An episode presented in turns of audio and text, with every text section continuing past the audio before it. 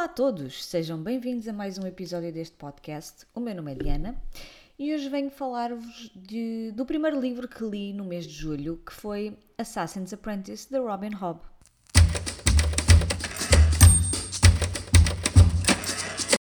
Então, este, esta leitura foi, na verdade, uma releitura. E, eu fui uh, ao blog, ao meu blog, não é? Ver quando é que tinha lido e, e ler o que é que achei na altura para ver se, uh, se a opinião é muito diferente ou não.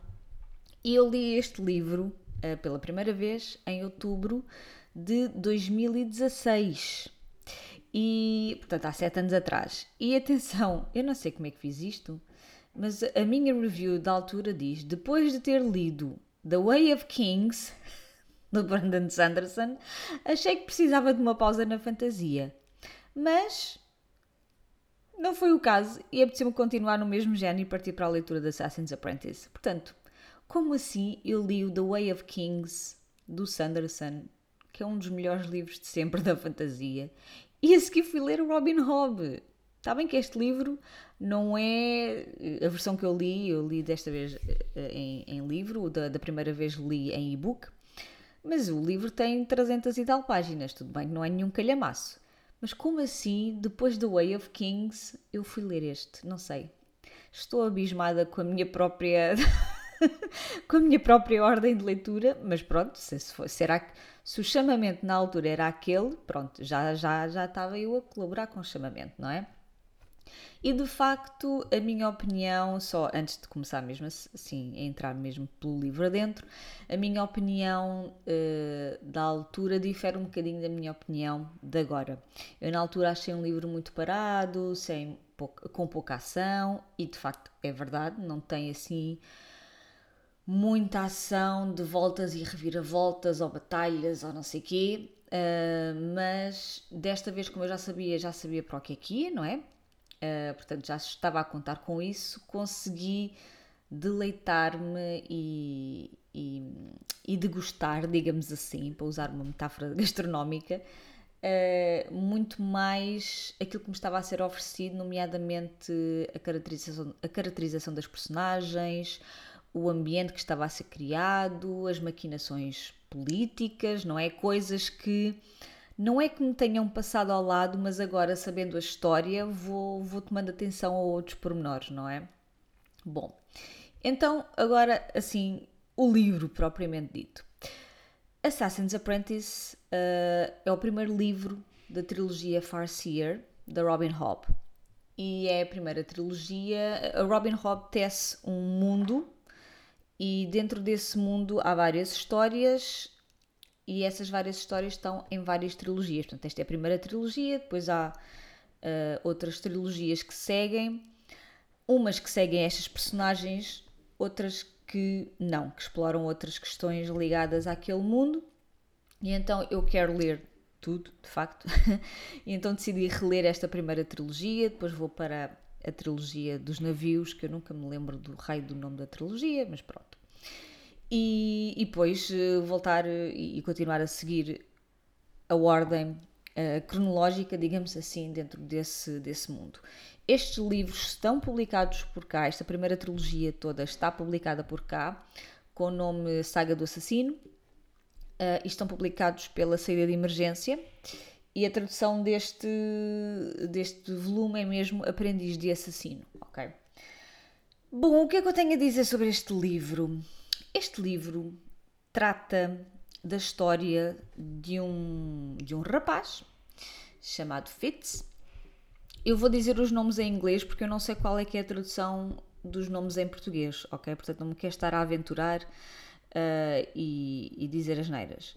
Então, este rapaz é-nos apresentado pela primeira vez, tendo assim à volta dos seis anos, talvez, e é filho ilegítimo do herdeiro do trono deste mundo criado pela Robin Hobb, eh, que é um mundo de fantasia, com traços medievais, e portanto nós seguimos então a vida deste Fitz uh, ao longo. Portanto, é, é uma história coming of age, digamos assim, uh, e o Fitz sendo filho ilegítimo, é considerado uma, uma nódoa, não é? Na, na vida quase imaculada do seu pai, que é o Chivalry.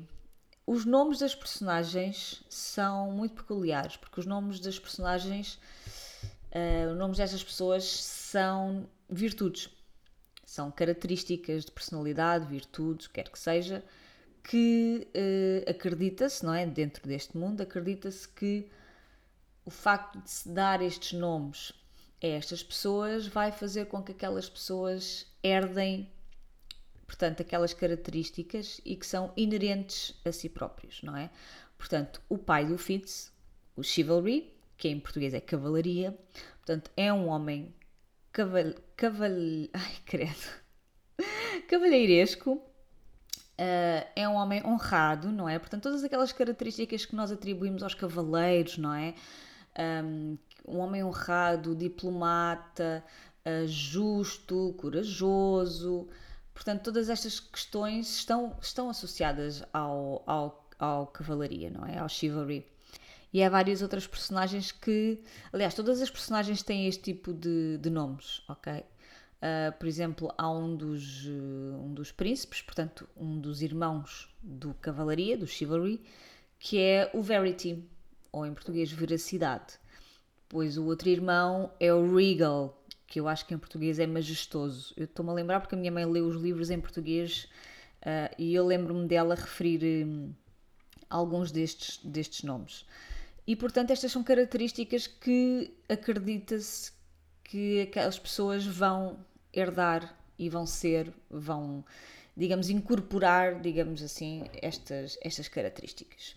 E o Fitz, pronto, o Fitz um, é um filho ilegítimo, é visto de lado, não é? Porque é assim, é considerado, lá está, a tal mancha na honra real do, do seu pai, e ele é entregue uh, a um homem um, que eu agora não, não me estou a conseguir lembrar do nome uh, correto. Ele é um stable master, ou seja, ele é o homem que trata dos animais, um, dos estábulos, de. Portanto, é assim um homem com. E, e, era um homem muito ligado ao, ao chivalry, ao cavalaria, era o, considerado o braço direito da cavalaria. E então este homem, que é o Burridge, trabalha então no castelo de Buckkeep e, e é encarregue de cuidar deste rapaz. E este rapaz não sabe muito bem onde é que, onde é que está, porque é que está, não é? Está assim um bocado confuso, então, mas agora o que é que se passa aqui? E à medida que ele cresce, uh, ele vai se vai conhecendo mais pessoas, o próprio rei protege-o, não é? Porque apesar de ser uh, um bastardo, um filho ilegítimo, ele é da família real. Então o próprio rei, o rei Shrewd, vai protegê-lo e vai acabar ao longo do, do, percurso dele, não é? E nós começamos a ver isso neste livro, vai acabar por incorporá-lo também em algumas funções reais ligadas a ele. Portanto, ele próprio incúmbio de várias coisas para. Portanto, ele vai servir o rei, não é? Porque ele é neto, apesar de ser ilegítimo, é da família, tem sangue real então vai participar de algumas coisas uh, ligadas à realeza e, e, à política daquele, daquele reino. É claro que há uns que gostam e acham muito bem, e há outros que não gostam e vão fazer de tudo para que aquele rapaz seja retirado daquele mundo e daquela uh, realeza, não é?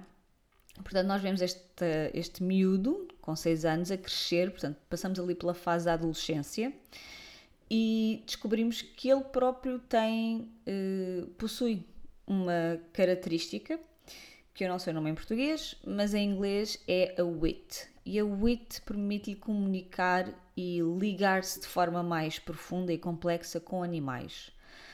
E hum, só que esta característica não é bem vista, é considerada bruxaria e coisas do demónio e não sei quê.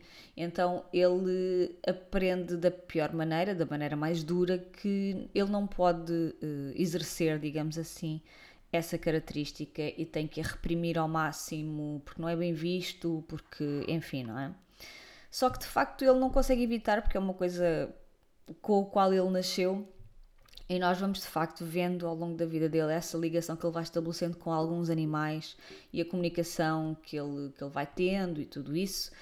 Um, mas o Fitz é um rapaz profundamente solitário, um, muito isolado, ele, ele cresce quase sozinho, uh, não é? Com esta sensação de que não pertence a lado nenhum. E, e, isso também tem a ver com a, com a, sua herança, não é? E com a sua conexão à, à, à linha real. E, no entanto, dentro da família real, portanto, além da proteção do rei, um dos seus tios, o Verity, o Veracidade, uh, que é segundo na linha real, portanto, o, o Chivalry é o primeiro, é o herdeiro de, do trono, depois a seguir temos o Verity, que é o filho do meio, e o Regal, que é o filho mais novo, e inclusive é de outra mãe. E então o, o seu tio Verity acha isto tudo muito bem e, e simpatiza bastante com o Fitz e reconhece o potencial do Fitz e então treina-o para uma eh, espécie de habilidade telepática chamada skill, ok? E a skill é parecida com a wit, só que enquanto a wit uh, faz, faz, uh, é relativamente a animais, a skill é relativamente a humanos, a pessoas. Portanto, estejam onde estiverem, terão a capacidade de comunicar telepaticamente com outros humanos e de ver a vida através dos olhos dessas pessoas. Portanto, quem estiver a, a, a praticar a skill de, eh, relacionado com uma ou outra pessoa consegue quase, é quase como se estivesse a ver o mundo pelos olhos dessa pessoa. Pronto. E estas duas características são assim as duas características mágicas deste, deste livro, digamos assim. Então o Fitz é treinado nesta, nesta skill, não é? Nesta chamada skill, mas também noutras coisas, porque entretanto ele conhece Shade, que é um. Eu não, não quero dizer muita coisa que é para não spoiler, não é? Mas digamos que o treina nas artes do assassinato. Assim. Portanto, há aqui muita coisa, não é? Eh, há aqui muitas características particulares, há muita coisa que vai cair nos ombros do, do Fitz, sendo ainda um rapaz, um jovem rapaz, não é?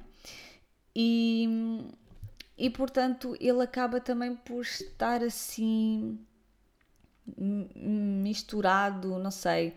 Ele acaba por se ver ali nas, nas intrigas políticas do, do reino uh, dos seis ducados, não é? E, e há ameaças internas, há ameaças externas, há pessoas que o querem ver dali para fora, há pessoas que o querem tomar como aliado, portanto, há aqui um, muitos conflitos pessoais, lutas de poder, uh, intrigas palacianas, não é? E políticas, e depois há uma ameaça externa maior que é a dos uh, Red Ship Raiders, portanto há, há um grupo de, uh, de invasores que, que vêm com navios invadir o território, entre outras coisas, e portanto esta é a ameaça maior para o reino uh, dos seis ducados e para todas aquelas pessoas. E portanto há aqui de facto muita coisa e, e ele é testado de muitas maneiras uh, dentro, de, dentro do, do ambiente real, com aquelas personagens todas, com aquelas pessoas, com as coisas que ele eventualmente vai ter de fazer também, porque acaba por ser um, um aliado do rei e fazer coisas que mais ninguém faz, não é? E então nós temos aqui depois também há várias personagens, o Fitz é a personagem principal, não é? E depois há personagens secundárias que estão intimamente ligadas ao Fitz e que são muito importantes no percurso dele, não só no seu crescimento, mas como também na sua ambientação, ao próprio ambiente. Estou a repetir-me, mas pronto. ao próprio ambiente real, não é? Às intrigas da corte, àquela vida palaciana e tudo mais. Então temos o Burridge, que eu já falei, não é? Que, que é uma espécie de figura paternal para, para o Fitz, é nele que ele se apoia. Depois temos o Shade, que é então este assassino real, secreto, que o vai, que o vai ensinando nestas artes. E temos ainda o Bobo. O Bobo, que é uma figura enigmática neste livro, que parece saber mais sobre uh, o destino do Fitz do que qualquer outra pessoa, que ninguém sabe muito bem quem é que ele é, de onde é que veio, porque é que ele está ali, mas ele parece saber tudo de toda a gente, inclusive de coisas que ainda estão para acontecer, não é? E portanto, esta figura do. Depois ele fala sempre em enigmas e com metáforas. Uh, o próprio Fitz às vezes chateia-se com ele, tipo, uh, epá, fala como deve ser, que eu não estou a perceber nada do que tu disseste. E ele, como assim? Então, mas eu falei de forma tão clara. ele é um bobo, não é? Portanto, é, é literalmente um bobo da corte que, que, segue o rei, é o bobo do rei Shrewd. E, e, este bobo é das figuras mais. Portanto, eu já se conheço a história toda, que eu já li a trilogia, não é? Mas este bobo é das figuras mais fascinantes uh, deste livro porque de facto ele fala sempre em, nesta linguagem cheia de enigmas, cheia de metáforas, que nós temos que perceber significados por trás de significados e como é que ele sabe tanta coisa e que figura é que é este bobo, o próprio, o próprio bobo. Uh, por exemplo, agora estou-me a lembrar de, uma, de, uma, de um aspecto. Não se sabe qual é que é o género deste bobo. Uh, a pele dele também é muito peculiar, é quase translúcida. Portanto, não se sabe a idade do bobo também. Se é velho, se é novo, se. Não se sabe. É assim uma figura um bocadinho.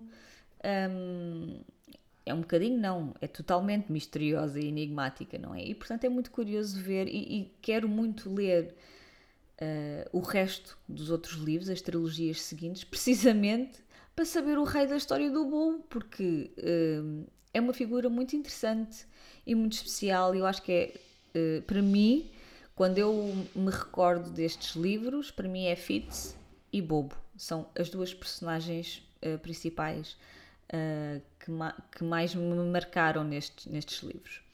E portanto, nós vamos, vamos vendo aqui o crescimento do FITS e esta, e esta adaptação toda. É claro que vai haver coisas a acontecer, não é? Alguns twists, algumas, enfim, coisas que acontecem, principalmente mais para o fim do livro. E este livro, no fundo, vai explorar temas ligados à identidade, à lealdade, às lutas de poder, às complexidades das, das relações humanas, e no fundo vai também uh, colocar, digamos, ou, sim, colocar os peões, digamos assim, no, no jogo de xadrez, digamos. Porque no fundo ele está a introduzir-nos ao mundo e às dinâmicas que vão ser exploradas depois nos livros a seguir, não é? E atenção, este livro tem 300 e poucas páginas, 350, 360 páginas, mas depois os outros livros já, já são acima das 600, portanto, não é? Então aqui nós temos o tal Coming of Age, não é? Uh, temos aqui a jornada do Fitz na sua autodescoberta, a aprender sobre a sua identidade, sobre as suas capacidades, sobre o seu lugar no mundo, uh, a desenvolver estas capacidades da wit e da skill. Temos também intriga política, intriga real, não é? Há aqui uh, lutas de poder, principalmente em relação aos herdeiros do rei. E, e o Fitz acaba por estar metido lá para o meio, não é? Porque, porque está ligado à família real. Temos aqui também um bocadinho de, de espionagem, de um, assassino, não é? Porque ele, porque ele está a ser treinado como assassino, o Fitz. E isto é um aspecto central da história. Aliás, o livro chama-se Assassin's Apprentice, não é? E depois o segundo chama-se Royal Assassin. E o último livro chama-se Assassin's Quest. Portanto, esta questão do treino de assassino é uma questão central do, do livro e que é inerente ao, ao Fitz, não é? E portanto, neste livro somos introduzidos a esta temática ao mundo secreto dos assassinos, aos seus métodos, às suas habilidades, aos dilemas éticos até. Um, e é muito curioso uh, ver estas questões tratadas e como, e como é que ele lida também com todas estas questões, não é?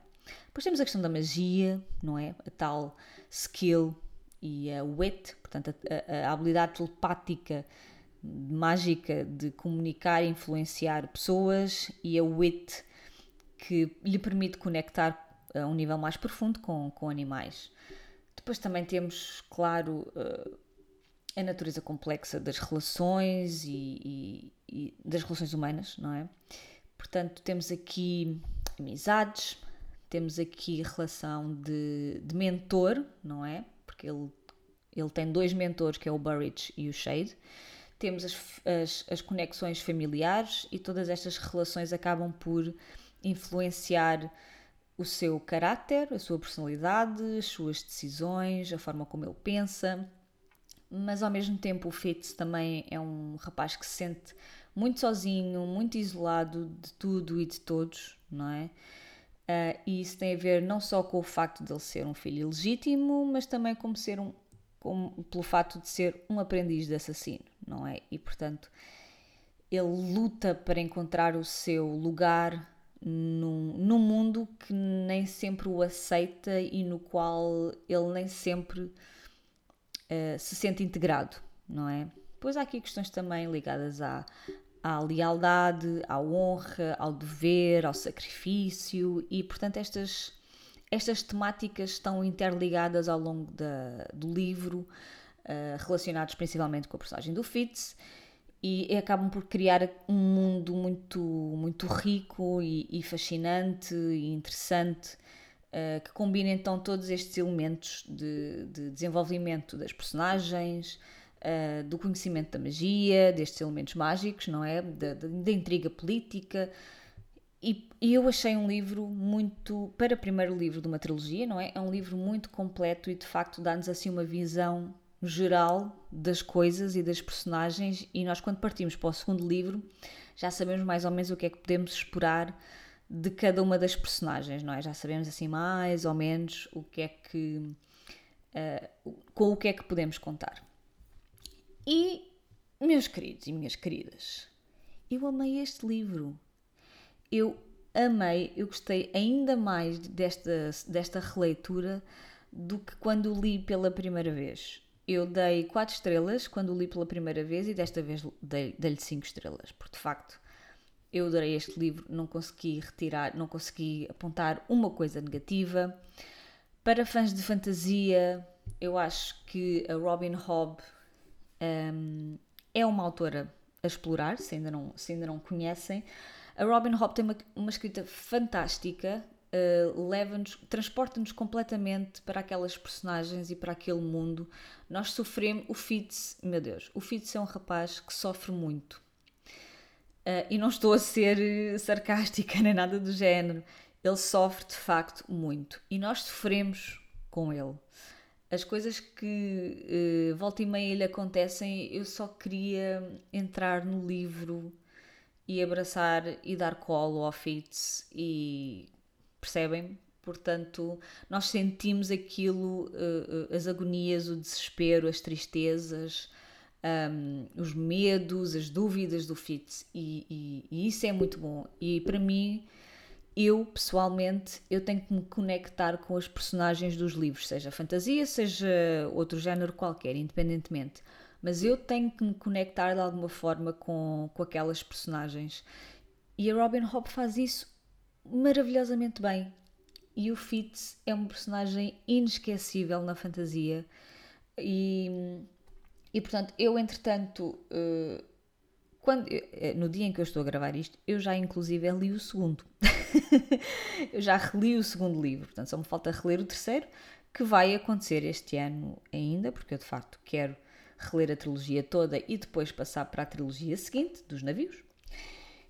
E estou ansiosa, eu já sei o que é que acontece, como é óbvio, mas eu estou ansiosíssima para voltar a redescobrir uh, a vida dele e o percurso que ele faz e as aventuras em que ele se mete e as coisas que ele vai descobrindo.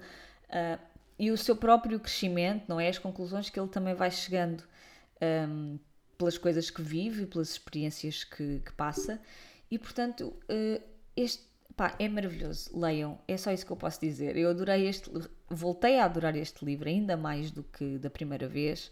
Não me incomodou coisíssima nenhuma o ritmo ser um bocadinho mais lento, uh, porque nós aqui estamos a conhecer não é? As dinâmicas e os personagens e o ambiente e tudo isso. E portanto eu só posso recomendar, vocês se forem fãs de fantasia, este livro é uma bela porta de entrada para o mundo da Robin Hobb e para a escrita da Robin Hobb. E não é muito longo o livro, não é? Como eu disse, tem à volta das 370 páginas. E por isso só posso recomendar, só posso recomendar este livro e esta trilogia, não é? Eu posso já recomendar a trilogia toda porque eu já a li. E é isso, olhem, eh, o episódio já vai um bocadinho longo, porque de facto eh, eu entusiasmo quando falo da Robin Hobb e sinto que no, no panorama da fantasia a Robin Hobb é um bocadinho esquecida, não é? Porque temos os nomes, temos, temos grandes nomes da fantasia como eh, o Tolkien, o Martin, o Sanderson, o Steven Erickson, o Joe Abercrombie e tantos outros, não é? E, e a Robin Hobb é um bocadinho esquecida e, no entanto, tem tanto potencial e é tão bom mergulhar nestes mundos e nestas personagens que ela cria. Portanto, só posso, só posso recomendar este livro. Muito obrigada por me, terem, por me terem estado a ouvir até ao fim, não é? E nós vemos no próximo episódio. Boas leituras. Tchau, tchau.